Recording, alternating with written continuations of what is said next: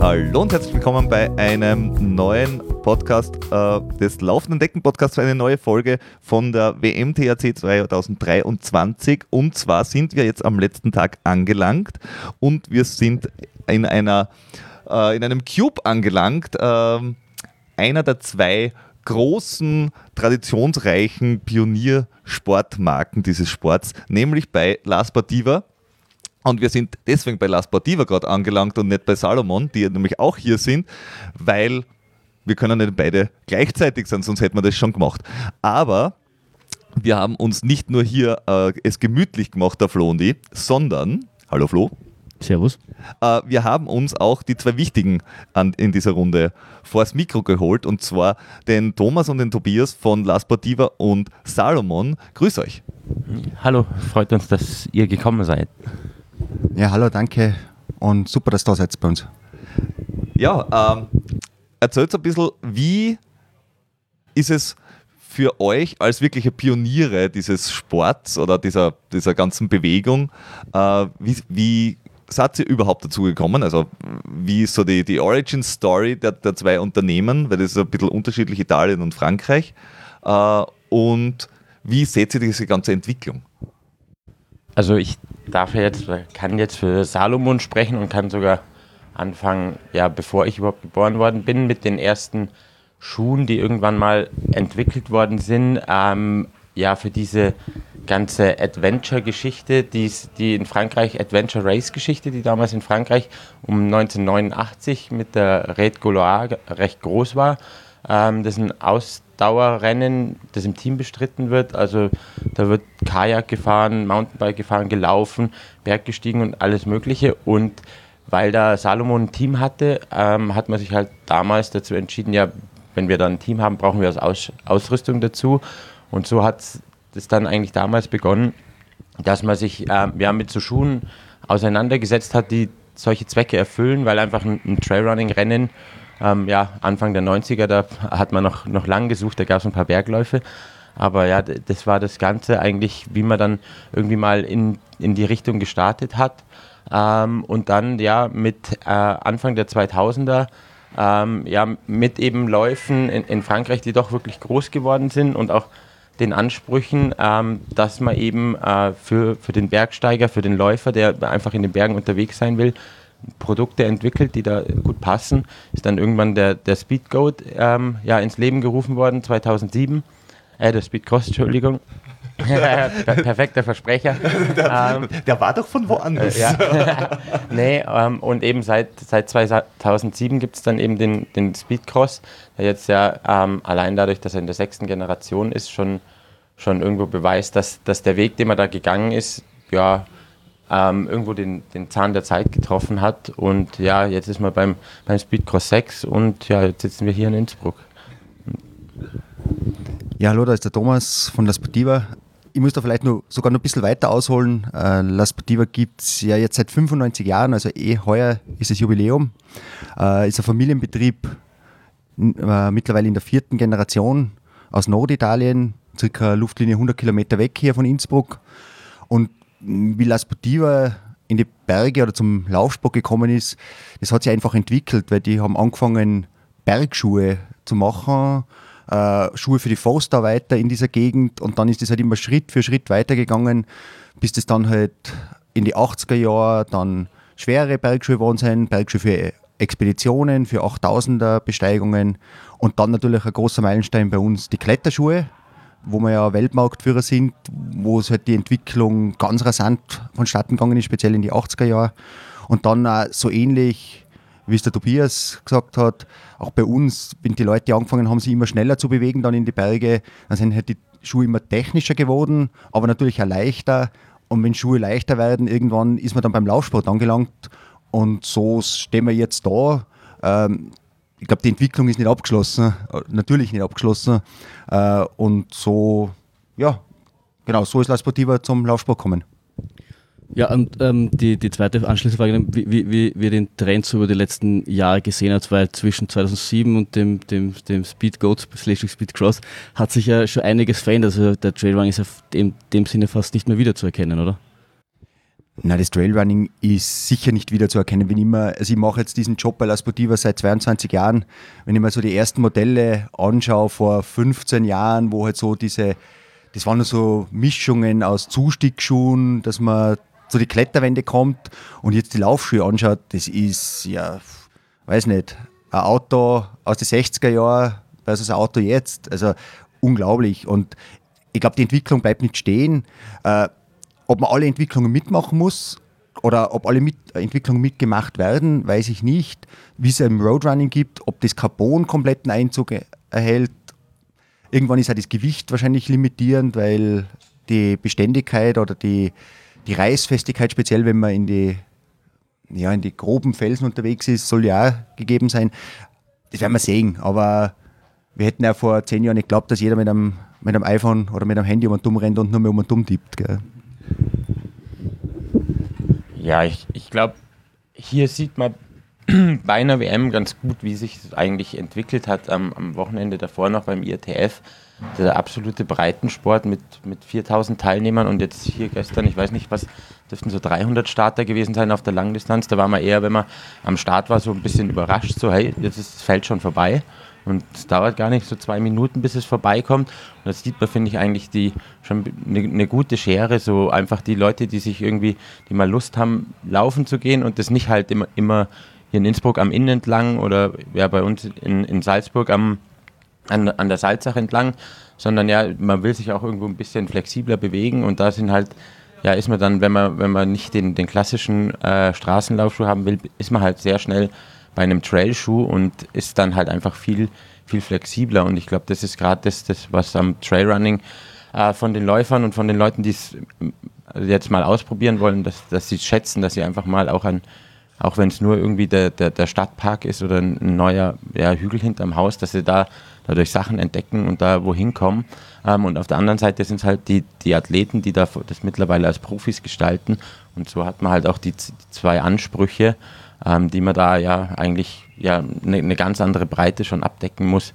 Wenn man das vor eben 25 Jahren daran gedacht hätte, dann hätte man das wahrscheinlich nicht geglaubt, dass das sich selber mal in sich so, so auseinanderzieht.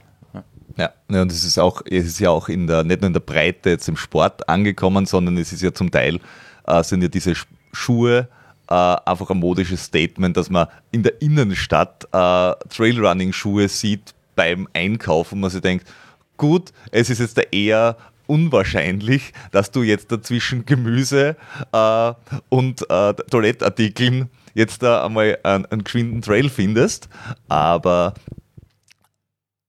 man sieht jetzt, glaube ich, bei der Weltmeisterschaft zu dem, dem, dem Innsbruck Alpine Trail Festival, also in die Breite, dass es so ein bisschen Formel 1 zu Breitensport auch wirklich dasselbe Material genutzt werden kann oder, oder ähnliches Material, das maximal, naja, wenn man jetzt den François Den zum Beispiel hernimmt, mit dem jetzt auf den Markt kommenden neuen Schuh, dass, dass es halt ein paar Prototypen vorweg gibt, aber es kommt halt dann in endlicher Zeit auch wirklich in der Masse an und du kannst das mit dem Zeug laufen, mit dem alle laufen, äh, mit dem die, die, die, Profis laufen.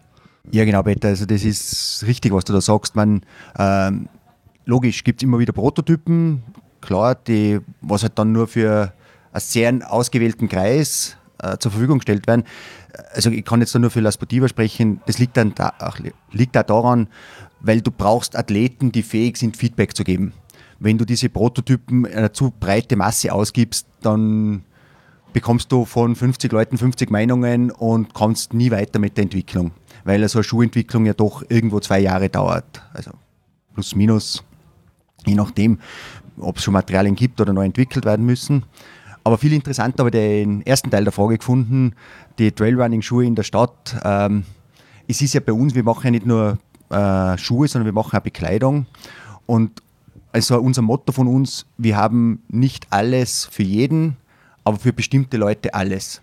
Und das ist so etwas mit diesen Trailrunning-Schuhen in der Stadt oder auch die Bekleidung, dann Bergsportbekleidung. Das ist für uns, oder unserer Meinung nach ist das ein Statement, das die Leute setzen, dass man sich abheben will und auch zeigen will, ich mache diesen Sport. Das heißt, ich gehe ganz bewusst mit einem mit großen Profilschuhe, Laufschuhe in die Stadt und sage, hey, Freunde, ich bin schon, ich gehe zwar jetzt einkaufen, aber eigentlich bin ich ja imstande, dass ich da diesen Berg da auflaufe oder zumindest schnell raufgehe. Und auch mit der Bekleidung, weil warum gehen die Leute mit technischen Daunenjacken im Winter am Christkindlmarkt? Das ist vielleicht auch nicht notwendig. Gell?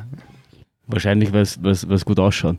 Aber was ich da den interessanten Aspekt irgendwie finde, ist, dass, dass man ja merkt, dass das eben breiter wird, dass es größer ist, dass es wächst. Wie schaffen wir es dann trotzdem irgendwie auch seinen Werten treu zu bleiben und trotzdem aber gleichzeitig auch irgendwie irgendwie zu wachsen, weil gerade du hast ja gesagt, Familienunternehmen kommt aus dem Bergsport, da ist ein gewisser Ethos da und der ist ja auch sehr wichtig und den muss man ja trotzdem auch noch irgendwie beibehalten, oder? Genau, also man, logisch, diese ganzen Firmen sind keine NGOs, auch wenn wir gewisse Werte da natürlich unterstützen. Äh, du brauchst die Masse.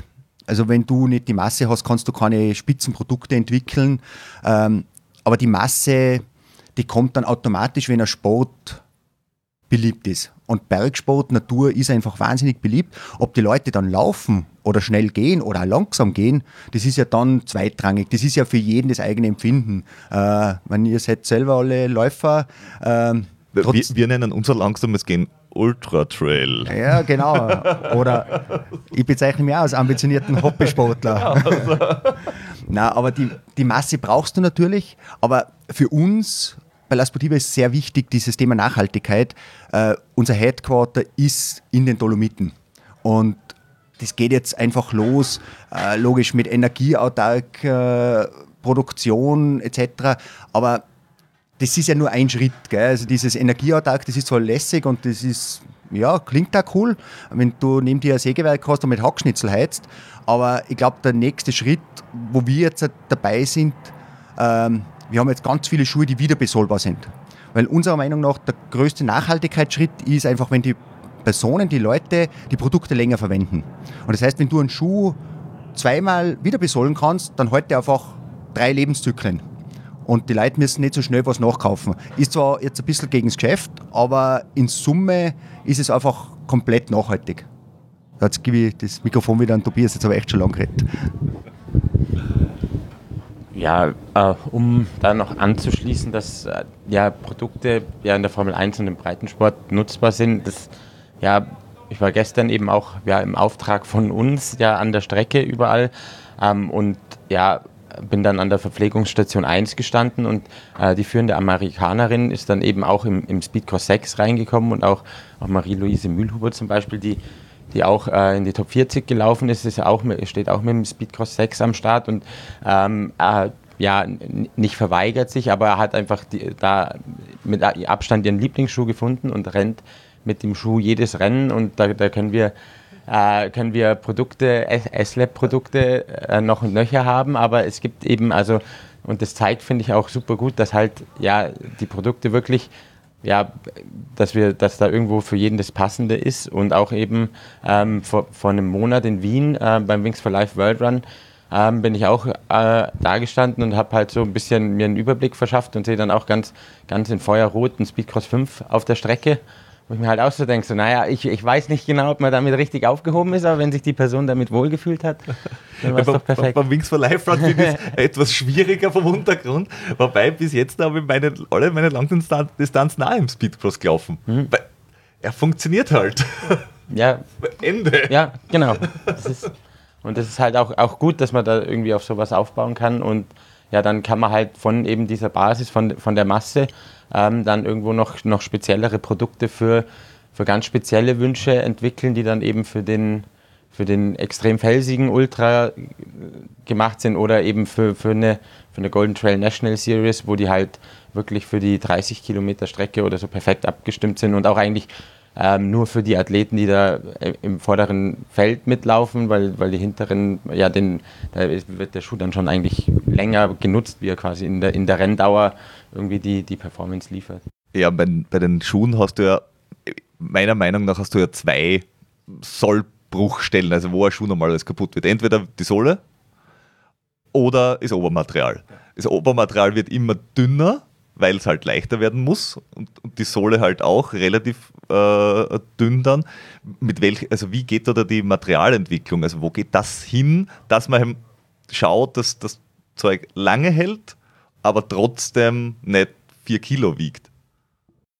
Also ähm, da ist es ja doch eigentlich ja die, der schöne Fall, dass es ja auch ja in der, wie es jetzt in der, ja in der Zuliefer, bei Zulieferanten oder Spezialisten, ähm, dass man da jetzt nicht nur so auf eine Marke wie jetzt Gore-Tex oder so sich verlassen ähm, muss oder so, sondern dass auch mit äh, Marken wie Matrix oder so ähm, wirklich Spezialisten auf den Markt gekommen sind, die die Obermaterialien entwickeln, die, wenn man die vor, ähm, wo Kevlar mit eingearbeitet ist und das, das Material super strapazierfähig und super leicht ist, ähm, wo man sich vor ja, fünf bis zehn Jahren eben einfach noch gedacht hat, ja, das, das kann man so gar nicht umsetzen am Schuh, aber so ist man dann wirklich jetzt an den Punkt gekommen, wo, wo man eben genau diese, diesen, diesen Spagat eben zwischen Gewicht und Haltbarkeit gar nicht mehr gehen muss.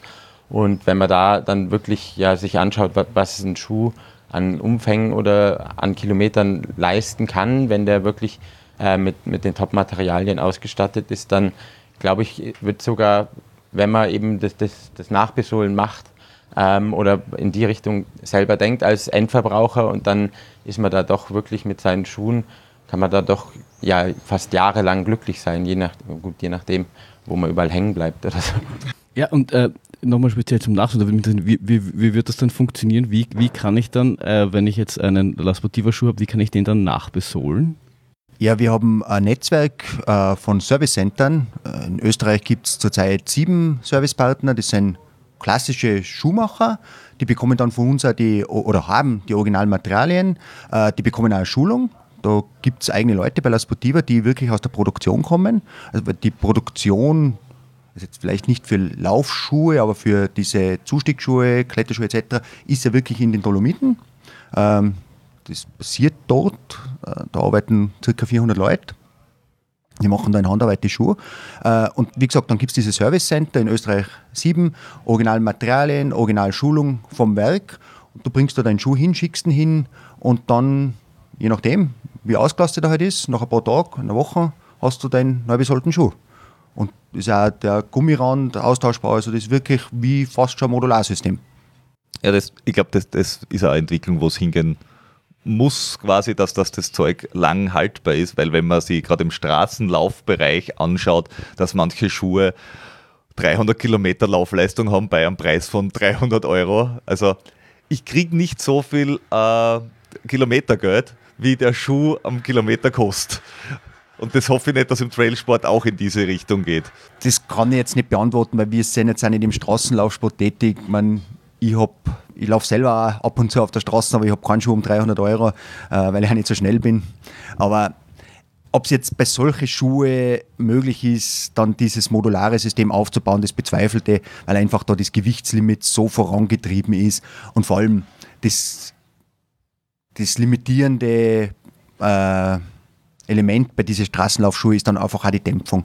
Und die ist dann einfach kaputt und die kannst du nicht ersetzen. Das, das geht meines Wissens noch nicht, weil das ist eigentlich das Kernstück vom Schuh und dann müsstest du den kompletten Schuh zerlegen. Ähm, zu, dem, zu den Materialien selbst, glaubt ihr, geht es da weiter in, in wiederverwertbare Materialien, also in Dinge, die, die einfach ein bisschen nachhaltiger sind, äh, weil ursprünglich ist ja ganz viel, also wenn man von, vom Bergsport kommt, ist ja halt sehr, sehr viel mit Leder gearbeitet worden in die Richtung. Jetzt da sind wir bei Hightech-Materialien, wo Kevlar drinnen ist und so weiter. Seht ihr da, dass sich das nochmal dreht in irgendeiner Richtung, dass man sagt, dass man die Sachen wiederverwerten kann oder dass man recycelte Materialien verwendet? Ähm, ja, bei uns ist es jetzt seit äh, ein, zwei Jahren so, dass wirklich versucht wird, in jeden Schuh, auch in jeden Trailschuh, äh, recyceltes Material wieder zu verarbeiten. Ähm, aber das große Problem im, beim, beim Wiederverwerten der Schuhe ist zum einen natürlich das Sourcing, wo kriege ich recycelbares Material her? Ähm, und wie setze ich das ein im Obermaterial, wenn ich jetzt ähm, ein äh, Ultraglide habe oder ein äh, SenseRide 5, da ist ein relativ normales Obermaterial, wie man es von von den Laufschuhen halt kennt, da kann ich gut äh, recyceltes Materialien, recycelten Garn einbauen. Ähm, wenn es dann aber an die Dämpfung geht bei den Laufschuhen, wenn das was ist, was geschäumt wird oder so, dann ist es natürlich schwer, dass ich da ähm, Materialien verwende, die schon mal chemisch schon eine chemische Reaktion ausgelöst haben, weil dass die ein zweites Mal auslösen, das wird eher nicht passieren. Ähm, und deswegen. Da, da, da, nickt der Chemiker hinter der Kamera. äh, naja, und, und so sind da halt die, sind halt die Limits gesetzt und wir haben ja auch mit dem Index 02 unseren, unseren Laufschuh, wo wir halt sagen, okay, wir den, das Obermaterial verarbeiten wir ähm, wieder ähm, in, in Bekleidung und den und die, die Mittelsohle, ähm, die verwenden wir dann für die, für die Skischuhe. Und so, glaube ich, muss man da vielleicht ein bisschen sogar, ja, was bei jetzt Unternehmen, die, die mehrere Bereiche abdecken, immer ganz gut funktioniert, denke ich, dass man die in anderen Bereichen und anderen Produkten wieder verwendet. Aber im, das aus dem einen Schuh der das gleiche Modell wieder wird, ist, glaube ich, dann, also meines Wissens nach, extrem schwer. Ja, da muss ich, da muss ich zustimmen. Äh, wir sehen das auch speziell bei Textilien, aber es betrifft natürlich auch die Schuhe. Das größte Problem momentan ist einfach, das fertige Produkt dann wieder in die einzelnen Bestandteile zu trennen. Das ist momentan in Industriestandard nicht möglich. Also natürlich in Handarbeit, aber dann sind wir halt wieder äh, in weit asiatische Länder, wo halt dann vielleicht die Arbeitsbedingungen nicht so prickelnd sind wie bei uns.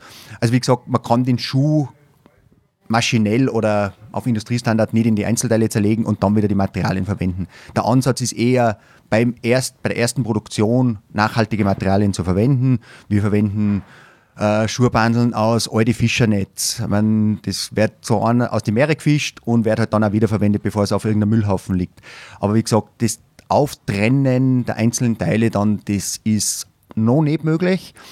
Ich weiß von Jacken und andere Textilteile, da arbeitet man ganz stark dran.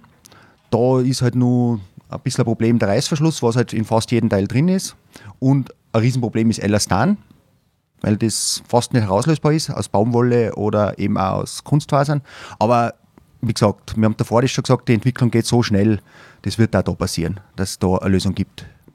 Ähm, wir, wir haben jetzt da zum Beispiel auch gehört, dass, dass bei der WM rundherum diese ganzen äh, Banner, die überall hängen und so weiter, dass das alles äh, wieder und wieder verwendet wird. Und bei der WM ist es ja einer der großen Säulen, dass sie gesagt haben, dass sie auch im, äh, auf die Nachhaltigkeit gehen. Und eben, dass sie äh, Partner haben, die diese die, die, diesen Sport auch wirklich mitleben, wo sie eben bei euch, glaube ich, genau richtig sind. Wie seht ihr die, die Größe der WM oder das ganze Fest, was da abgeht? Äh, wie erlebt ihr das? Ist es so, wie es glaubt habt, dass es wird? Größer, kleiner, besser, schlechter? Uh, jetzt werden wir mal unseren Kubus schließen, weil jetzt startet gerade die Live-Musik oder die Musik da draußen, die Moderation. Uh, ja, Peter, deine Frage, ich glaube, was die Eventgröße angeht, hat es meine Erwartungen sicher übertroffen. Ähm, man jetzt der Tobi kommt aus dem Marketing, der hat da sicher die eine oder andere, den einen oder anderen Einwand, aber ich glaube im Großen und Ganzen, wie das Publikum angesprochen wird, äh, wie das Ganze zelebriert wird, es lebt natürlich auch von der Location hier in Innsbruck, weil äh, ich war gestern auf der Bühne und habe da ein Interview gegeben und dann siehst du hinter dir den Livestream, aber du brauchst gar nicht in den Livestream schauen, weil du schaust einfach auf der Seite bei der Bühne raus und siehst die hohen Berge. Also es macht keinen Unterschied, du bist einfach mittendrin.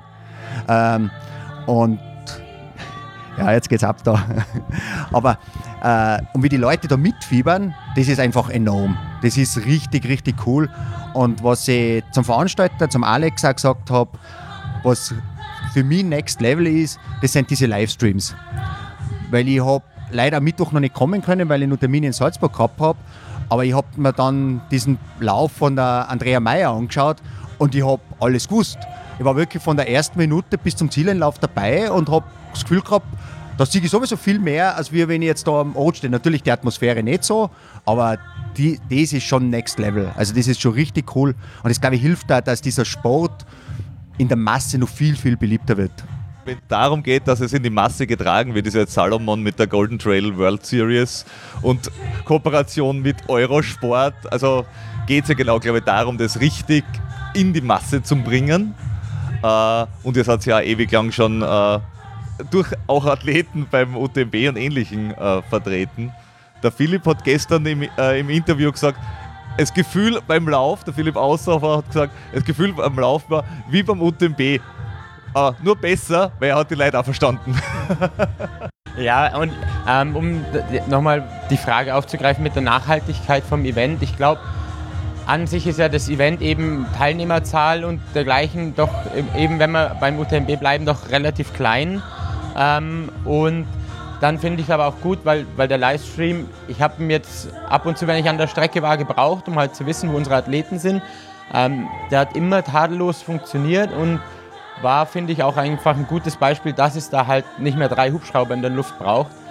Ähm, weil ja auch gerade jetzt gestern bei der, bei der Ultradistanz, ich muss ja jetzt nicht jede Sekunde sehen und ähm, ja, komme da auch wirklich mit den Kameraläufern. Ich meine, wir hatten Athleten von uns dabei, die haben jetzt 6000 Höhenmeter die Woche gemacht, nur als Kameraläufer. Die werden sagen, ja, es war nicht so gemütlich, aber ich glaube, das hat echt super geklappt. Und eben genau dann das, ich glaube, dass hier vor allem auch in Innsbruck viele vorbeikommen, die nicht unbedingt Läufer sind. Und ähm, aber sportaffin, eben vielleicht schon, schon jahrelang in, in den Dolomiten klettern oder so.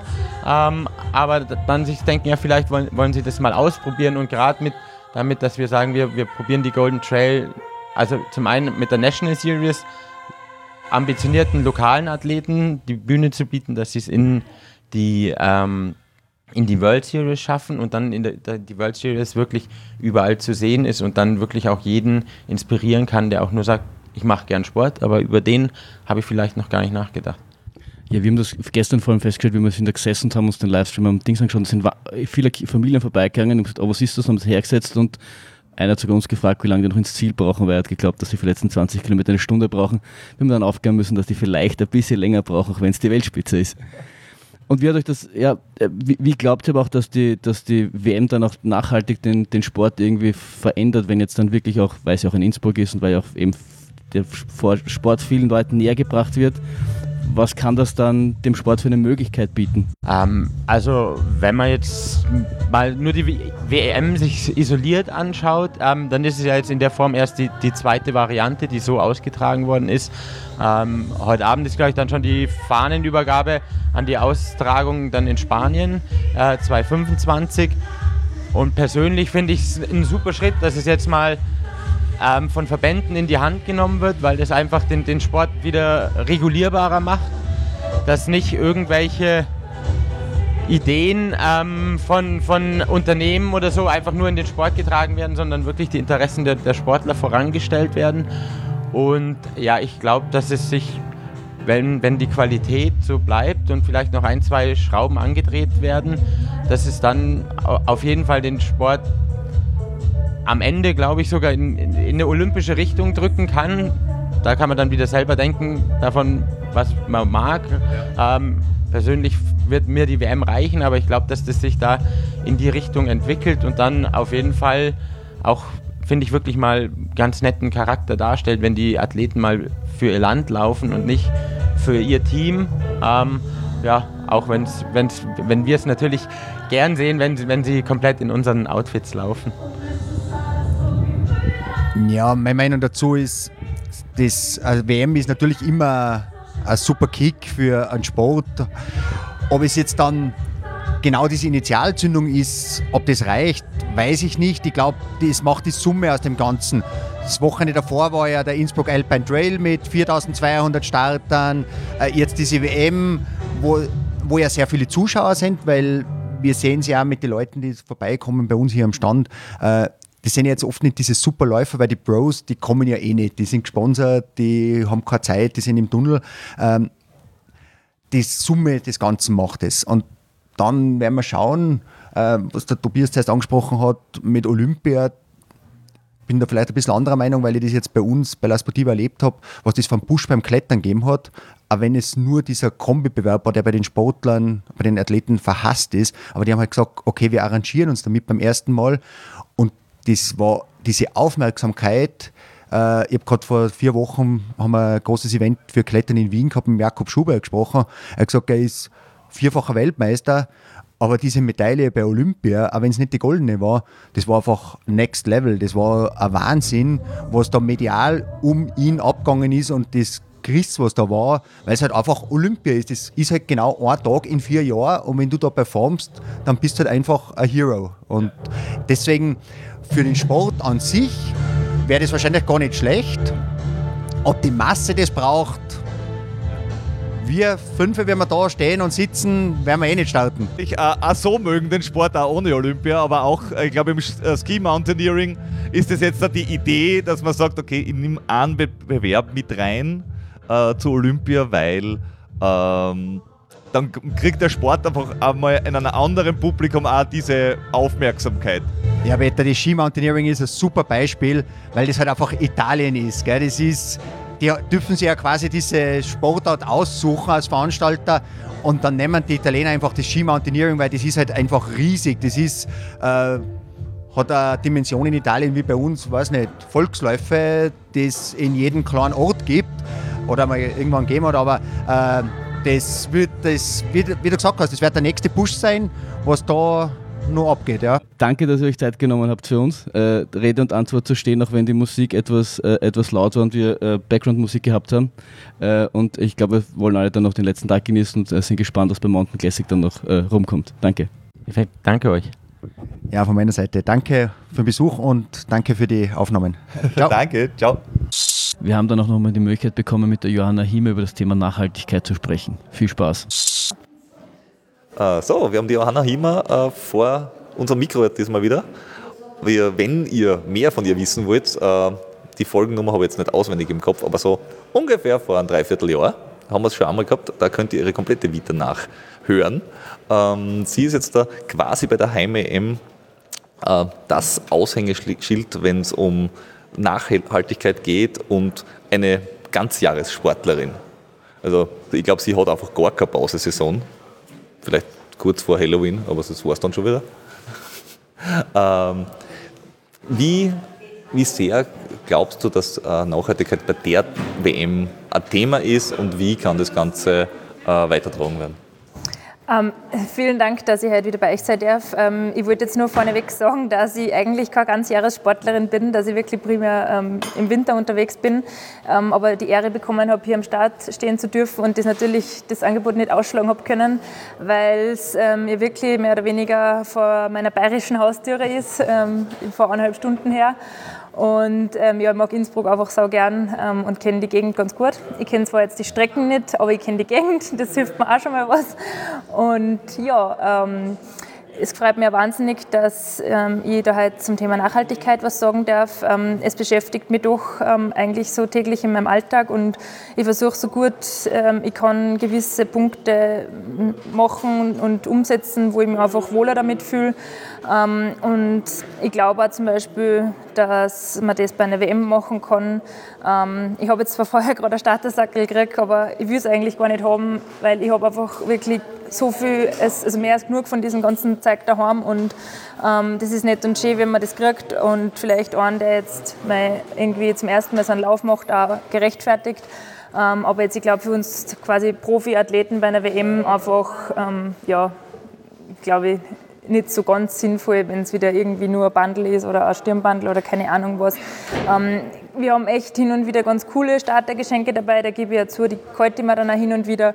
Aber alles, was irgendwie zu viel ist an Masse, die man mit sich umträgt, man braucht einfach gar nicht viel.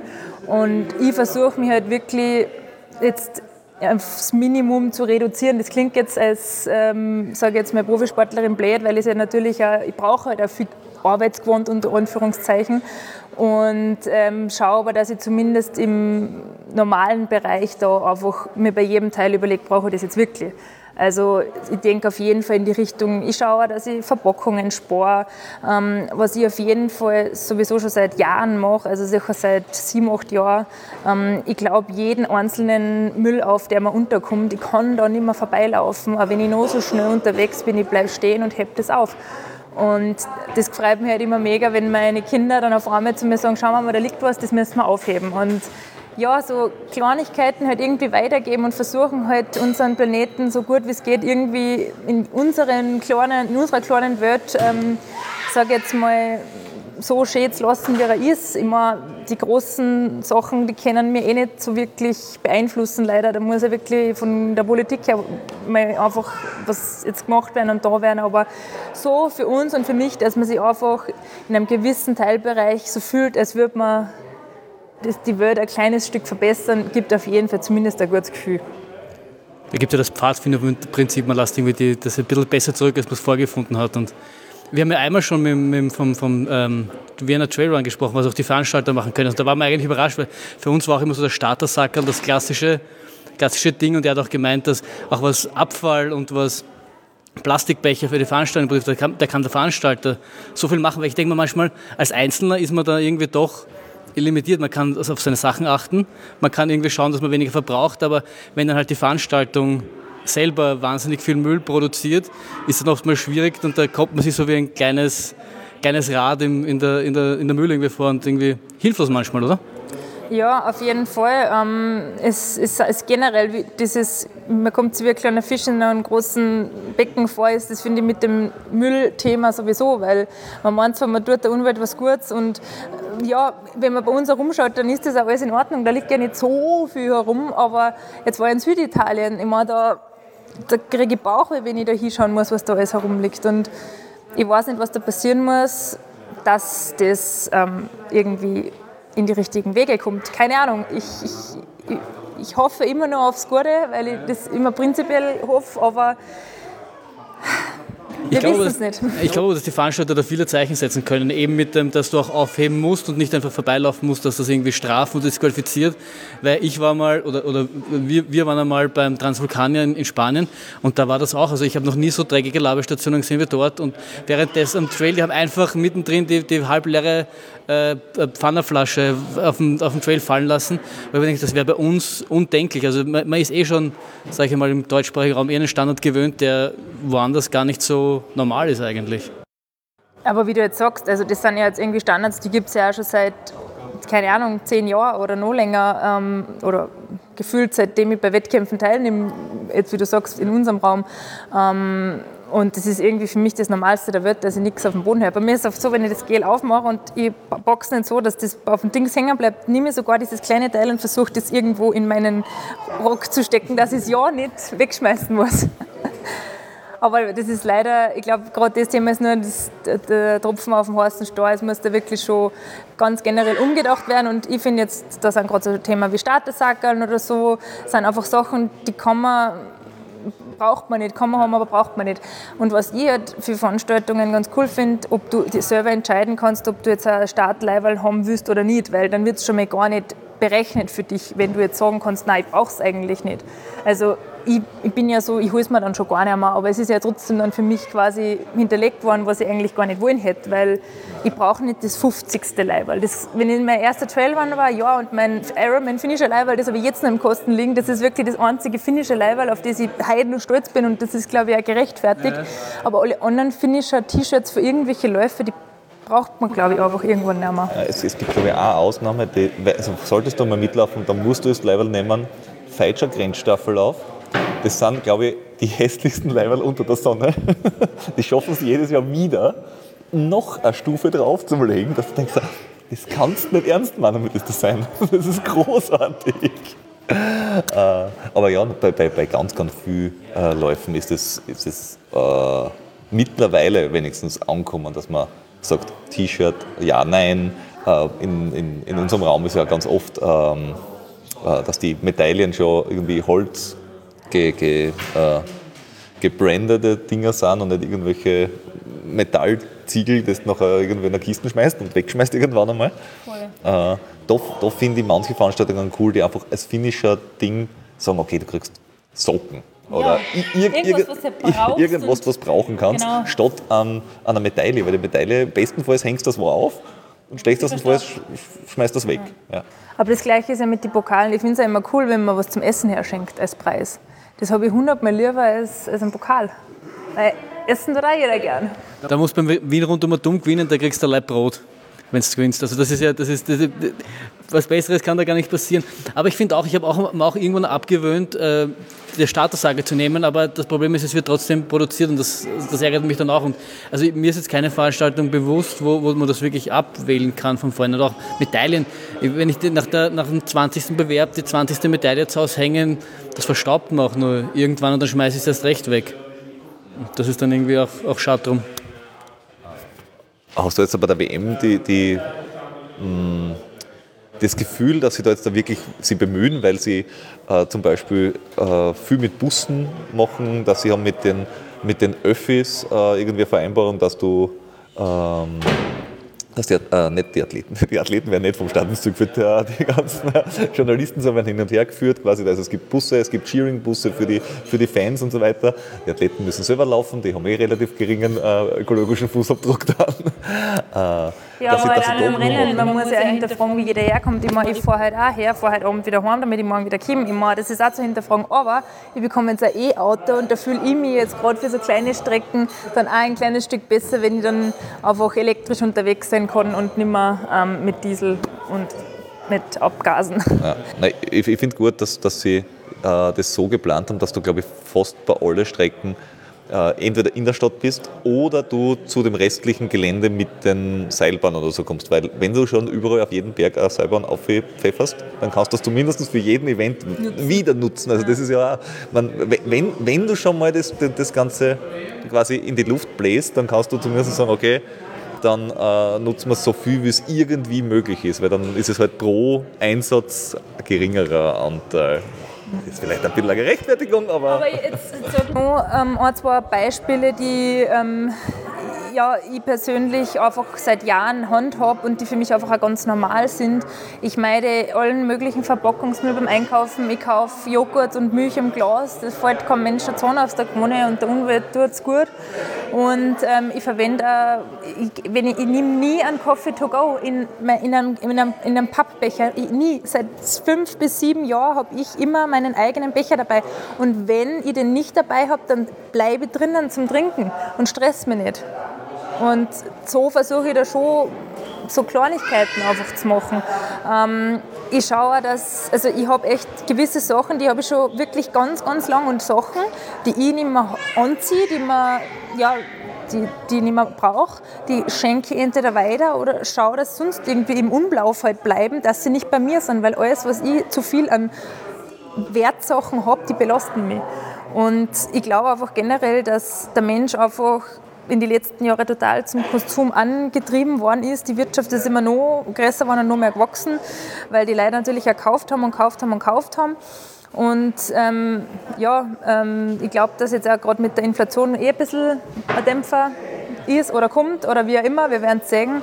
Und dass das vielleicht auch gar nicht so verkehrt ist, auch für unsere Umwelt der Mensch ist leider nur, nur sehr kurz lernfähig oder vergisst dann meistens relativ schnell, weil wenn sich das alles wieder irgendwann vielleicht auch erholt äh, oder Strompreise wieder billiger werden oder Leben wieder billiger wird, dann äh, sind viele wieder das verleitet, in, in alte Muster zu fallen. Und manchmal wirkt es vielleicht am Anfang, dass es eine äh, Umgewöhnung ist, dass man plötzlich keinen Kaffee zu go mehr nimmt. Aber im Endeffekt, ich glaube nicht, dass da irgendwas abgeht, nur weil es dann, dann das Becher selber mitnimmst. Und wenn man sich aber angewöhnt, dann, dann ist es irgendwann normal und dann äh, kann man zumindest im Kleinen seinen Möglichkeiten einfach was tun und äh, das überträgt sich dann auf andere, glaube ich. Ich glaube, das ganz generelle Problem ist, dass jetzt in unserer Trailrunning-Blase da bestimmt die, die, Mehrheit da einfach, ähm, sage ich mal, sensibilisiert sind auf das Thema Nachhaltigkeit und zumindest so wie ich halt irgendwie ein paar Parts probieren, wo man irgendwie, irgendwie ein bisschen was besser machen kann, aber dass so die Allgemeinheit einfach da noch zu wenig sensibilisiert ist und dass das einfach nur zu wenig in die Köpfe von den Leuten eingeprägt ist, dass die da irgendwie nachhaltiger handeln. Und da muss man halt daran arbeiten, dass das auch wirklich in die Masse kommt, das Thema. Ja, was hältst du zum Beispiel von so Initiativen wie das uh, Protect Our Winters?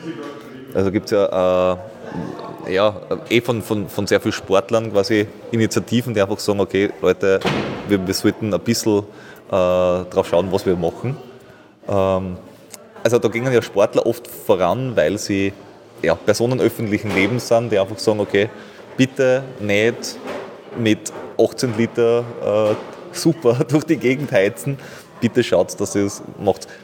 Hilft das oder ist das einfach nur so eine kurze Strophe? Ich glaube, dass auf jeden Fall zum Nachdenken anregt und dass halt dann hoffentlich gewisse Entscheidungen dann für die Umwelt getroffen werden und gegen den Profit. Und darauf können wir jetzt mal nur vertrauen und hoffen, denke ich jetzt mal.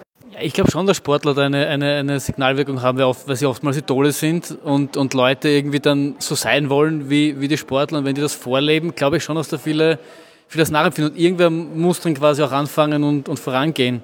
Und wenn es nicht die Leute sind, die im öffentlichen Interesse stehen, dann wer dann, frage ich mich.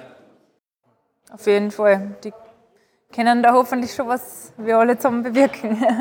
Na, dann, dann, dann hoffen wir, dass sich da wirklich was tut. Äh, und nachdem da jetzt da wirklich viel mediale Aufmerksamkeit jetzt auf der äh, WM ist und wenn man da, da ein bisschen äh, das Ganze äh, ein bisschen nachhaltiger gestaltet wie bisher, vielleicht macht es wirklich einen richtigen Schritt in die richtige Richtung.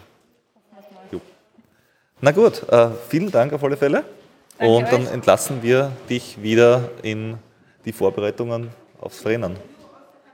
Und wie hat es der Schenkassen, dann, dann gewinnst du uns heute den Chance. Wenn ich, wenn, ich schon, wenn, ich besser, wenn ich besser bin als meine ITRA-Punkte, bin ich schon happy. Der Rest geht sich aus. Hoffentlich. Na gut, bis dann. Ciao. Danke.